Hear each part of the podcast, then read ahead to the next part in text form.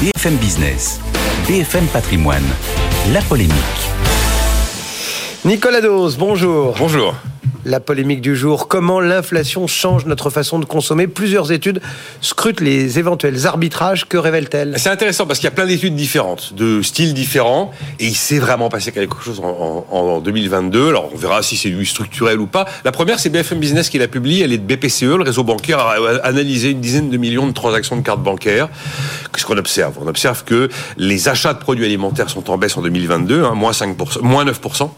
Les, le nombre de transactions réalisées au supermarché marché baisse, c'est-à-dire qu'on y va moins souvent baisse de 5%. À l'inverse, la dépense de carburant a sacrément augmenté, puisque c'est une hausse à deux chiffres. Et puis alors, il y a aussi tous ces postes là qui avaient été un peu gelés ou contraints par Covid pendant, pendant un peu plus d'un an. On a vu ressurgir avec force. Ça s'appelle restaurant, cinéma, les, les voyages, le tourisme. Voilà des, des, des, mouvements de consommation assez puissants qu'on a observés en 2022, notamment au travers des observations des cartes bancaires. Et si on se concentre sur l'alimentaire, qu'est-ce que ça donne? Alors là, il y a le choc de consommation prévu par Michel-Édouard Leclerc, qui en fait aujourd'hui n'est pas là. Il n'y a pas un choc de consommation. On a eu la seule ombre au tableau du chiffre du quatrième trimestre de la croissance publié par l'INSEE mardi, c'était la consommation, puisqu'on c'est une baisse sur trois mois d'1,3%. Bah, c'est un recul, mais c'est pas un effondrement, 1,3%. Et là, on a eu plein d'éléments justement sur comment est-ce que les, les, les, les, les réflexes de consommation alimentaire ont, ont, évolué, et notamment la publication des euh, données de l'Institut IRI, qui a observé qu'il y a deux phénomènes croisés. Euh, les volumes de vente ont euh, en fait baissé, c'est-à-dire qu'on achète moins, par contre, en valeur, ça augmente. Vous achetez moins, mais comme c'est plus cher, vous payez plus. Ça, c'est et ça, ça peut être quelque chose d'assez durable quand on voit les niveaux d'inflation alimentaire. Et après, on a quatre postes vraiment là qui ont considérablement, euh, enfin qui se démarquent. C'est tout ce qui est produits frais, fruits et légumes. Et depuis hier, on a vu que la viande et le poisson étaient aussi dans le top 4 des produits qui étaient en fort recul parce que la viande et le poisson, c'est probablement euh, l'aliment qui a le plus augmenté sur un an. On est sur une hausse de 30%, nous a dit hier une étude du cabinet Nielsen. Et après, on a toujours cette tendance très marquée sur le fait que la MDD, les, produits de, de marque de distributeurs sont très plébiscités. Et pourtant, ce sont des produits qui ont considérablement augmenté. C'est comme les marges sont très faibles, ils sont évidemment très sensibles au mouvement de l'indice des prix.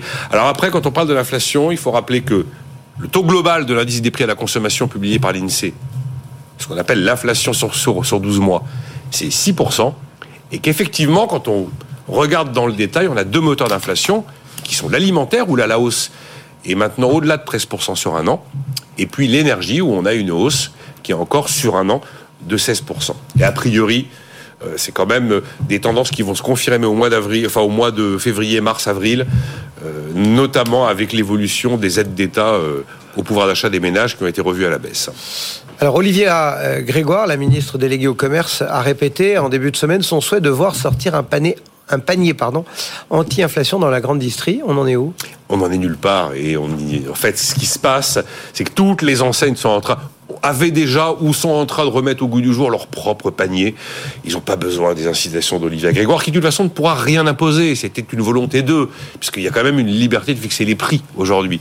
Et donc en fait, Système U là, vient de sortir hier un panier de 150 produits. C'est même plus un panier, c'est un caddie, euh, en disant ils sont à prix coûtant de manière indéterminée. Alors attention, prix coûtant, ça veut quand même dire qu'il y a 10% de marge, c'est obligatoire. Ils peuvent pas faire moins de 10% de marge. C'est ce que la loi Egalim impose, la loi Egalim 2. Donc on a déjà Système U qui sort son panier, vous allez voir, tout le monde va le faire. Euh, tout le monde aura son panier. Vous allez trouver tous les produits de base de la vie de tous les jours euh, du ménage classique. Et puis, ce qui va aussi euh, participer, sans qu'Olivier Grégoire n'ait quoi que ce soit à faire, c'est le durcissement de la concurrence. Et là, notamment, on voit apparaître une nouvelle chaîne qui voit le jour avec sa première enseigne au début du mois de mars, qui sera installée à Alès dans le Gard et qui promet d'être moins cher que Lidl et Aldi. Elle s'appelle Tout Juste et il est prévu. Alors, ce sont des petits supermarchés de moins de 1000 mètres carrés, puisque c'est au-delà de, de 999 mètres carrés. Eh bien, il vous faut une autorisation. Il prévoit d'ouvrir 40 euh, tout juste cette année. Et ça, ce sont des éléments qui, évidemment, vont jouer. La concurrence va faire le travail que la ministre souhaite. Et surtout, la concurrence va exacerber la guerre des prix.